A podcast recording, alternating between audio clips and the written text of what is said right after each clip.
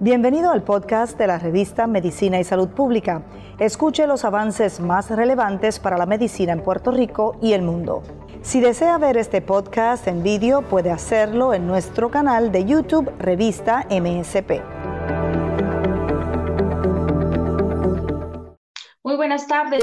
Gracias por hacer nuevamente conexión con nosotros, con MSP. Soy Mayerlin Velosa y en este momento les llevamos a ustedes información y actualización de los temas más importantes en materia de salud sobre Puerto Rico y, por supuesto, América Latina y el mundo. En esta oportunidad, para hablar con un invitado muy importante de la isla, antes pues quisiera mencionar pues el tema que vamos a tratar hoy y es sobre el trauma, justamente. El trauma en Puerto Rico, en muchos países es un problema de salud pública porque cobra vías y también está representando un gasto al año de 450 millones de dólares para el sistema de salud, precisamente por la logística, por aportar la recuperación de estos pacientes y todo lo que ellos necesitan, todo lo que conlleva atender a un paciente que ha sufrido trauma como golpes contundentes y es la, la causa principal de muerte la mayoría de los traumas es el sangrado y justamente hay una lucha muy importante que está haciendo el doctor Pablo Rodríguez, director del Hospital de Trauma en Puerto Rico, a quien tenemos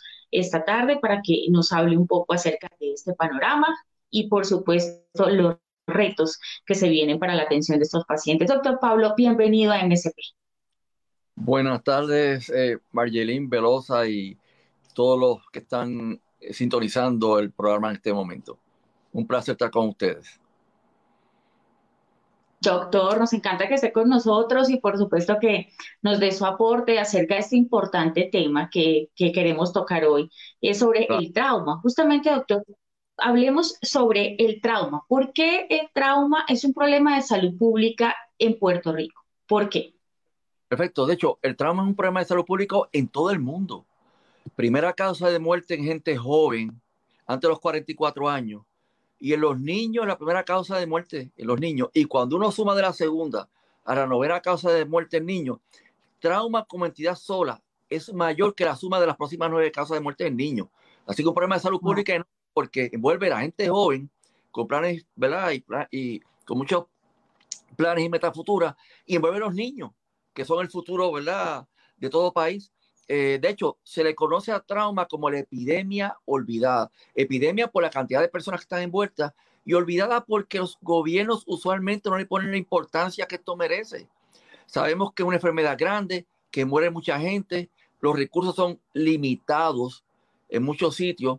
Pocos sitios tienen centro de trauma para poder manejar la condición en la ciudadanía, ¿verdad? De la ciudadanía en forma ordinaria, entendiendo que primera causa de muerte incapacidad Así es que es olvidada, es una enfermedad, es una enfermedad reconocida, ¿verdad? De, gente joven y que no es atendida de la forma adecuada porque los incentivos usualmente no se dan de la manera correcta. Eh, el costo anual, como tú mencionas, en Estados Unidos y posiblemente en muchos países, y estoy hablando de Puerto Rico, Estados Unidos, cerca de 400 a 700 billones al año. No es en los últimos 10 años, cada año esa cantidad de 400 a 700 billones. Y un problema adicional que tienen todos los países es que, por ejemplo, en Puerto Rico, el único centro de trauma que hay, ¿verdad?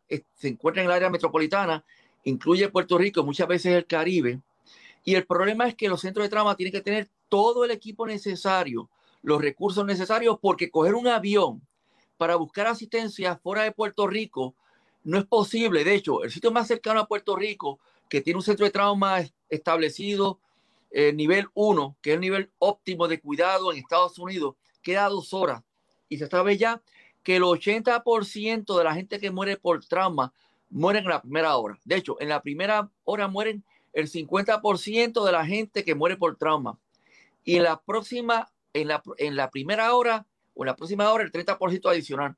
Así es que el 80% de la gente que muere por un evento de trauma mueren en una hora. Si el sistema de traslado o transporte hospitalario de cualquier país no es capaz de llevar un paciente desde el trauma hasta el hospital con la capacidad de, manejarlo, no es el primer hospital que aparezca, tiene que ser el primer hospital que tenga la capacidad de manejar el trauma.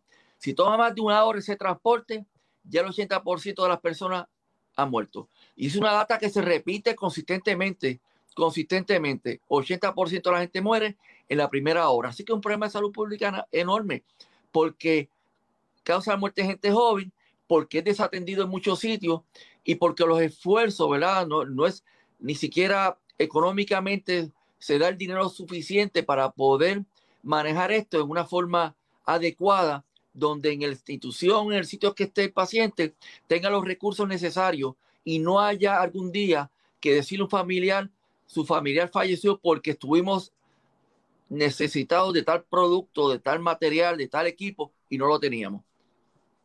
De acuerdo. Doctor, justamente hablando de, ese tema del trauma, ¿cuáles son los traumas que atienden con más frecuencia? ¿Bajo qué condiciones están llegando esos pacientes que hacerse tan urgente y tan necesaria y mm, mejorar la atención para ellos? Claro, mire, cuando uno analiza las estadísticas, voy a dar las estadísticas de Puerto Rico. El, esta es una enfermedad, el 80% de la gente que está envuelto en trauma en Puerto Rico son hombres, 13% son damas. Los niños, menos de 15 años, 13% del trauma son niños. En Puerto Rico el restante son, ¿verdad? En adultos. El trauma más común es el trauma romo. Y romo es, por ejemplo, un accidente de carro, un accidente de motora, de Ford Track, donde el cuerpo recibe el impacto que se distribuye a lo largo del cuerpo. Diferente, eso es cerca del el 70% el 30% es trauma penetrante, disparos, puñaladas. En Estados Unidos, por ejemplo, en los centros de trauma, cerca del 10%, 10 de cada 100 pacientes son, tienen heridas penetrantes. En Puerto Rico tenemos el 30%. No lo digo con orgullo, pero la verdad que tenemos experiencia manejando este tipo de trauma.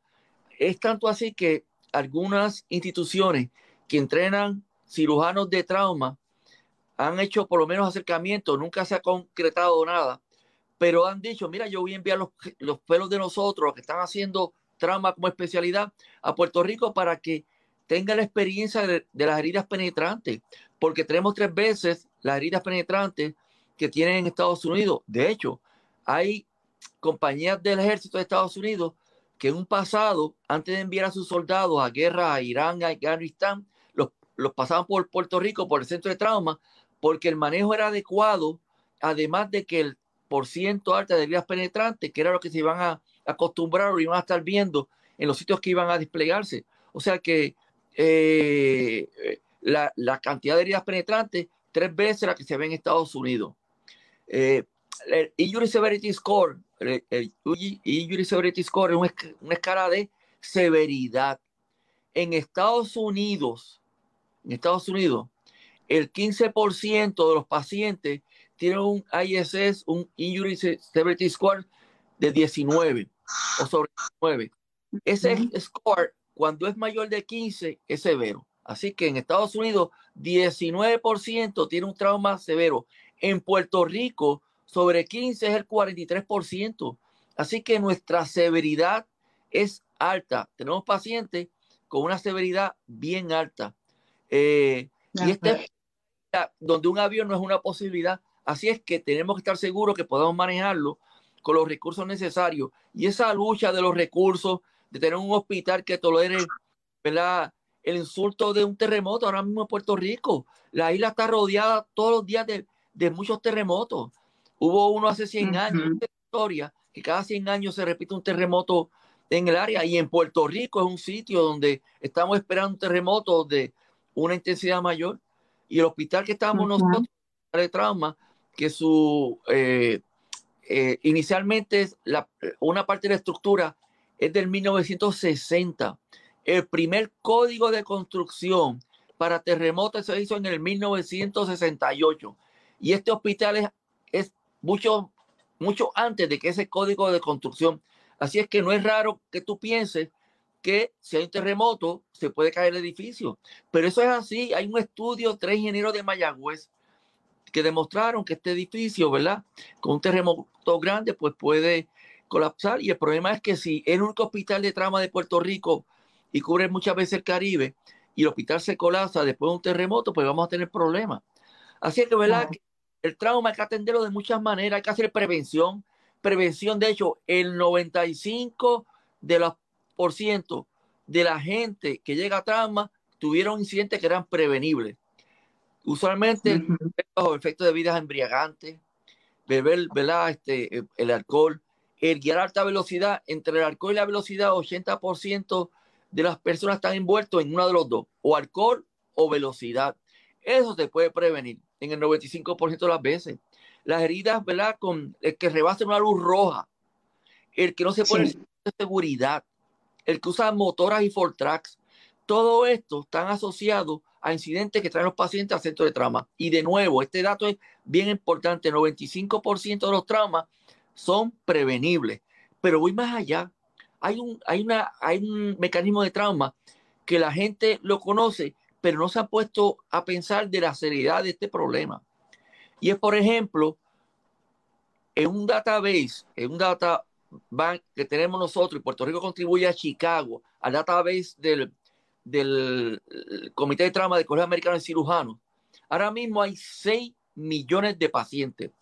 Puerto Rico ha contribuido con cerca de 25 mil pacientes de esos 6 millones. Pero el dato importante es que del 40 al 44% y varía de año en año, el mecanismo de trauma más común, más común en Puerto Rico y Estados Unidos son las caídas.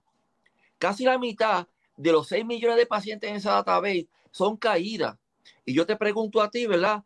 Eh, si tú has visto alguna promoción, algún anuncio que hable del evento de las caídas como un, como un mecanismo de trauma que lleva a los pacientes hasta el hospital. Así es que, ¿verdad? Son muchas cosas las que atacan. La prevención es posiblemente el arma más importante porque podemos tener el mejor hospital del mundo. Si no hacemos prevención, tenemos problemas. Pero no solamente eso, en un futuro las, las, enfermedades de la gente se van a poder predecir o, o, uno sabe lo que va a pasar cuando hagamos una prueba genética. Cogemos la sangre, sacamos el DNA y sabemos que el paciente tiene una mutación en un gene o tiene un problema en un gene y vamos a saber que este paciente está a riesgo de tener o cáncer de seno o cáncer del colon o una enfermedad, cualquier enfermedad. la medicina del futuro va a ser para uno saber qué enfermedad uno puede tener y tratar de prevenirlas o por lo menos buscar ayuda temprana.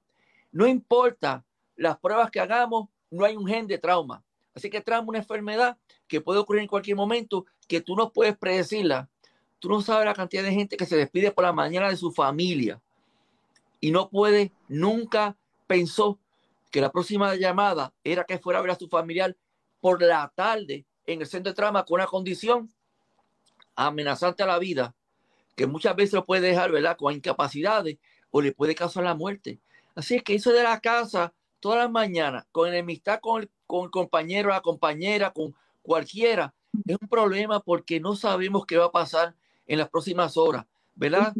La gente que indiscriminadamente a un grupo de personas, la gente que se ven, que se están buscando, que disparan, está el carro de uno en el medio, la persona que se come la luz roja, yo no sé en Puerto Rico hay un problema serio. La gente ha perdido el respeto a la vida y vivir en, comunidad. La gente se come la luz roja en Puerto Rico en una forma, ¿verdad? Descabellada y sin ningún tipo de conciencia, sabiendo que el que se come una luz roja se, están, se está invadiendo el espacio que tiene la persona que tiene la luz verde y puede, ¿verdad?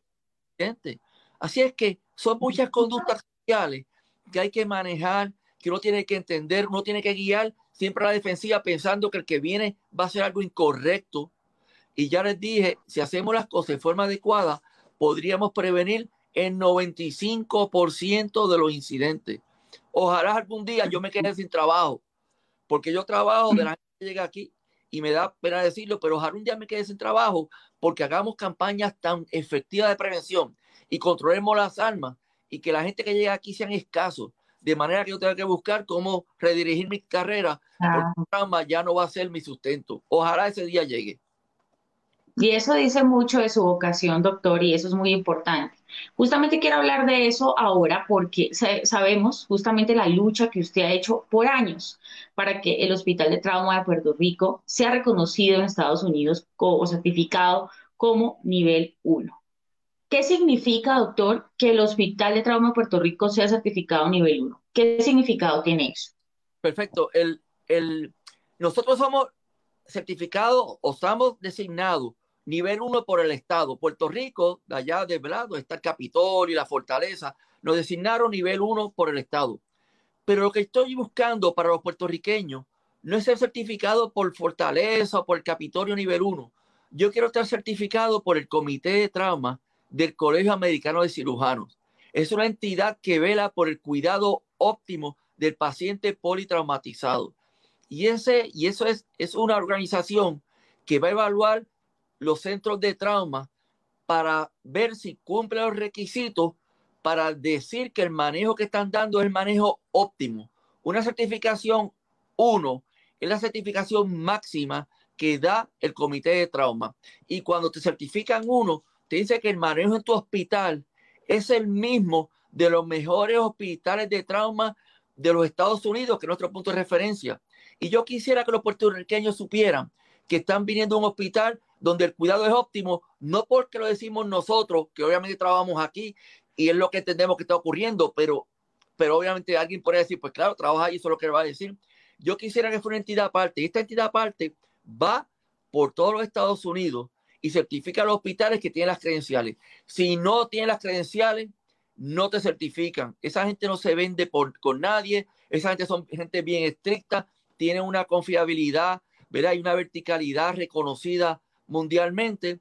Y yo quisiera obtener esa certificación porque le aseguraría a mi gente de Puerto Rico que el manejo que estamos dando aquí es de primera, es de calidad, que yo podría decirte que es así, ¿verdad? Porque la cantidad de gente que llega aquí con lesiones amenazantes pues que sobreviven son extraordinarios. No hay duda que Dios tiene la mano encima del centro médico. Centro, el centro de trauma tiene la mano encima del centro de trauma por la cantidad de cosas que pasan aquí que para mí son inexplicables desde el punto de, punto de vista médico, que sobreviven porque Dios pone la mano. Pero y aunque yo piense que sea así, yo quiero esa certificación. Así es que para el pueblo de Puerto Rico ya ha sido mi lucha por años, porque yo quiero que la gente esté convencida de que el manejo aquí es óptimo. Y la única forma de convencerlo es esa certificación que yo no tengo control, nadie tiene control de eso. Solamente ellos, gente, se, llegan un grupo de cirujanos con un libro donde estandarizan las cosas que hay que tener para ser nivel 1. Ellos van chequeando una por una. Tiene que cumplirse el, prácticamente el 100% de las cosas que ellos vienen a buscar. Si hay un mayor o tres fallas menores, ya tú no eres nivel 1 o sea, que son, claro. es un, un criterio bien estricto, verando el cuidado de los pacientes. Sí, doctor, justamente quería preguntarle sobre ese punto, ¿no? ¿Cuántas admisiones, para, como para que la gente que nos está escuchando tenga una idea, tienen ustedes de estos casos? Claro que sí. El Centro Trauma oscila de año en año. Hemos tenido 1.500 admisiones en algún año usualmente estamos cerca de las 1.300 admisiones al año. Este, como te dije, usualmente son hombres, 87% son hombres, son las mujeres, la mayoría son adultos, 87%, 13% son niños. Usualmente la, herida más común es la, herida Roma, motoras, carros for track, como te dije anteriormente. Las horas de mayor riesgo son de 7 de la noche a las 3 de la mañana. Y el, y el 55% de la gente llega viernes, sábado y domingo. El día más tranquilo, el miércoles. Yo negociaba con mis hijas cuando eran adolescentes, que les gustaba salir mucho. Te digo, puede salir el miércoles, ¿verdad? Sin problema. Los fines de semana tenemos que hablarlo. Porque yo sabía que la estadística de nosotros dice que los miércoles la incidencia es mucho menor. Este, eh, y esta básicamente recoge la estadística cerca de 1.300 a 1.500 admisiones al año de trauma bien severo. Como les dije, el IS es sobre 15% este, eh, cerca del 43%, o sea que un, un criterio de severidad bien alto lo que tenemos en Puerto Rico. Ok. Doctor, hablando de, de, la pandemia, porque pues no podemos desconocer que estamos en un momento atípico, en un momento complejo para la salud, sobre todo para la atención de pacientes. Usted también formó parte del Comité Científico contra el COVID en Puerto Rico. En estos momentos de pandemia, ¿cómo están haciendo para atender a estos pacientes, muchos conectados pues a ventiladores, con heridas? ¿Cómo es el protocolo clínico de la atención en este momento de pandemia? Pues fíjense que, que es interesante porque aquellos hospitales de Puerto Rico que han dado un trabajo, han hecho un trabajo extraordinario con el manejo de los pacientes de COVID. A esos pacientes, usualmente la gente va con problemas respiratorios, que es la indicación para admitir pacientes de COVID. Pacientes con problemas respiratorios severos terminan en intensivo, en ventiladores, con el manejo que le dan los infectólogos y neumólogos, un manejo extraordinario. ¿Qué pasa en trauma? En trauma, con eh, eh, una enfermedad de gente joven, que el COVID los afecta, pero lo afecta menos. Así que son muchas veces gente asintomática. Así que muchos pacientes de nosotros, como no tienen síntomas, están en la calle o conduciendo un carro, ¿verdad? un vehículo de motor, o está en su motora o en su claro. o pues se recibe un disparo por alguna circunstancia, ¿verdad? Este, Salen tranquilos. Exacto. Y entonces, esta gente llega, como son gente joven, le hacemos la prueba del COVID, salen positivos, nosotros los aislamos, buscamos los mecanismos para evitar la, el contagio de los empleados de salud pública porque se contagia el centro de trauma y los médicos y las enfermeras, pues hay que cerrarlo y no hay otro hospital. Así que hemos sido bien estrictos y hemos cerrado la visita de los familiares para evitar la gente que puede ser potenciales contagios. Así que lo identificamos, lo identificamos, muchos son asintomáticos. Esas condiciones severas que se ven en los hospitales de Puerto Rico, que vean con pacientes con COVID, con condiciones pulmonares, nosotros no las vemos. Vemos gente contagiada que están asintomáticas, las cuidamos, cuidamos al personal, las protegemos, las enviamos para su casa si no hay que hacer nada muy agresivo, si hay que hacer algo agresivo, se quedan entonces aisladas y cuando se pasa el tiempo de contagio, pues entonces en el manejo se van de alta eh, o se, eh, se dirigen hacia rehabilitación, otros sitios que están esperando asistencia. Perfecto, doctor. Ahora, pues centrémonos, doctor, también en los retos que tienen ustedes en la atención en este momento. Justamente, pues muchos pacientes pues no son atendidos con prontitud. Entonces llegan pues tarde o se agrava muchas veces ese trauma se complica, se complica su estado de salud. ¿Cómo son los retos de ustedes en este momento en el hospital para lograr atender rápido a esos pacientes y lo que necesitan urgente para, para continuar mejorando la atención? Claro, pues mira, yo, este, hay varios retos. Primero, la fase prehospitalaria. La fase prehospitalaria, el paciente debe llegar en forma directa al centro de trauma. Muchas, como está establecido la, legislación en Puerto Rico, es que lleguen al hospital que esté más cercano disponible, cuando debe ser el hospital más cercano disponible con la capacidad. En Vietnam era así, en Estados Unidos es así, pero en Puerto Rico la ley establece que, que vaya al hospital más cercano de donde estuvo el incidente. Y muchas veces esos hospitales no tienen la capacidad, las personas, los recursos para manejarlo. Así que eso retrasa el que el paciente llegue al, centro de trauma. Y de hecho, yo le data que me preocupa sobremanera. En Estados Unidos, el 90% de las personas que están envueltas en un incidente, el 90%, llegan a una hora, en una hora al hospital de trauma. En una hora el 95%. Yo lo voy a decir con vergüenza, pero uno de los retos y lo que estoy negociando, y de hecho una, una reunión reciente con el gobernador de Puerto Rico, hace varios días y le hablé de esto. Yo ya me estaba buscando la manera de mejorar la fase propitalaria. Por en Puerto Rico, el tiempo de traslado desde el incidente hasta que, llega al centro de trauma son seis horas. Y si ya dijimos que el 95% de los pacientes, 80% de los pacientes mueren en una hora, en una hora, y llegan a las seis horas, se disminuye marcadamente la probabilidad de sobrevivir de estos pacientes. Así que un reto es mejorar la fase hospitalaria, tener ambulancias que sean tipo 3, que es el nivel máximo de ambulancia. Hay tipo 2, 1 y tipo 2, pero esa no cumple las expectativas de un paciente politraumatizado que tiene que ir con una ambulancia número tipo 3, con los paramédicos certificados, con capacidad de ponerle ¿verdad? suero intravenoso, eh, de hacerle en algunos sitios en sonograma, en, el, en la ambulancia, en algunos sitios tienen medicamentos, en algunos sitios pueden entubar el paciente, los tipos 3 pueden hacer eso. Así que un reto es ambulancia, mejorar las ambulancias, el tiempo prehospitalario, cambiar legislación para que los gente vayan al hospital más cercano disponible. Eso desde el punto de vista de respuesta prehospitalaria, hacer, hacer un tipo de acuerdo con otros hospitales que tal vez no se dedican a trauma, pero que pueden dar la, la evaluación inicial y la resucitación inicial de manera que hagamos por telemedicina, por protocolo, por guía, podamos transportar a estos pacientes de forma rápida al centro de trauma. Así que es otro de los retos que tenemos, mejorar la fase hospitalaria, ¿verdad? Y hacer coordinación, un sistema de trauma. Y sistema de trauma es hacer coordinación con otros hospitales del área para mejorar la comunicación, los protocolos, las guías y la, forma de transportar al paciente e incorporar las ambulancias aéreas.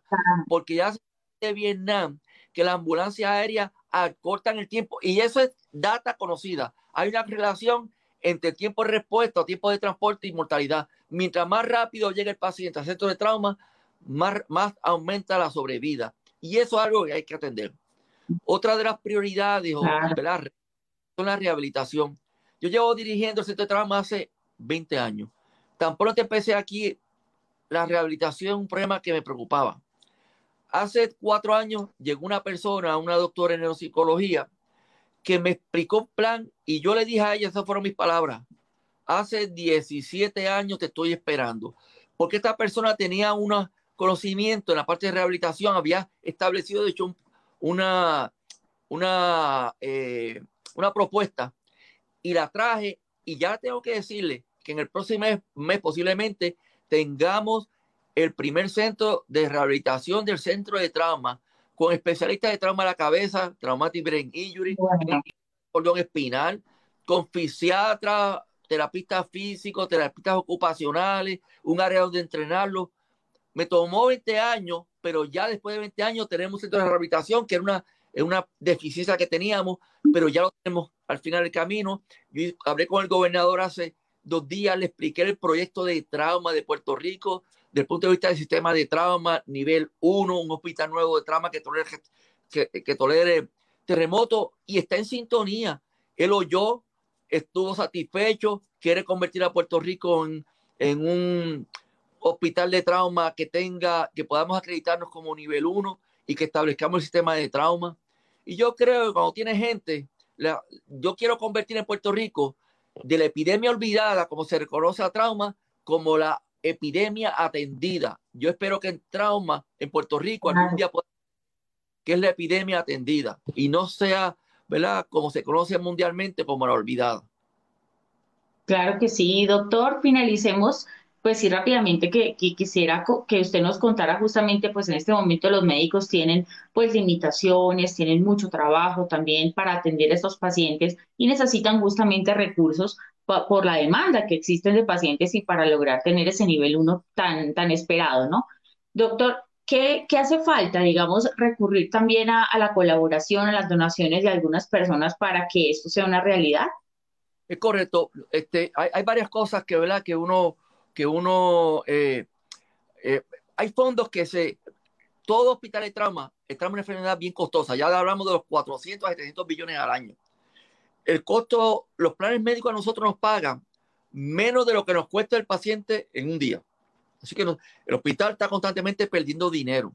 Así que tiene que haber legislación que ayude a los centros de trauma porque trauma por, enfermedad, por, por ¿verdad? es una enfermedad donde hay pérdida de dinero. Si usted no tiene el malvete, que es lo que tenemos en Puerto Rico para poner el carro, que nos da la, con la licencia la oportunidad de guiar un carro. Si, está, si eres delincuente, está haciendo un acto delincuente, si está bajo el efecto del alcohol, pues, por ejemplo, son razones por las que los planes no pagan. Si no pagan una enfermedad costosa y no llega el dinero, es difícil poder conseguir cosas.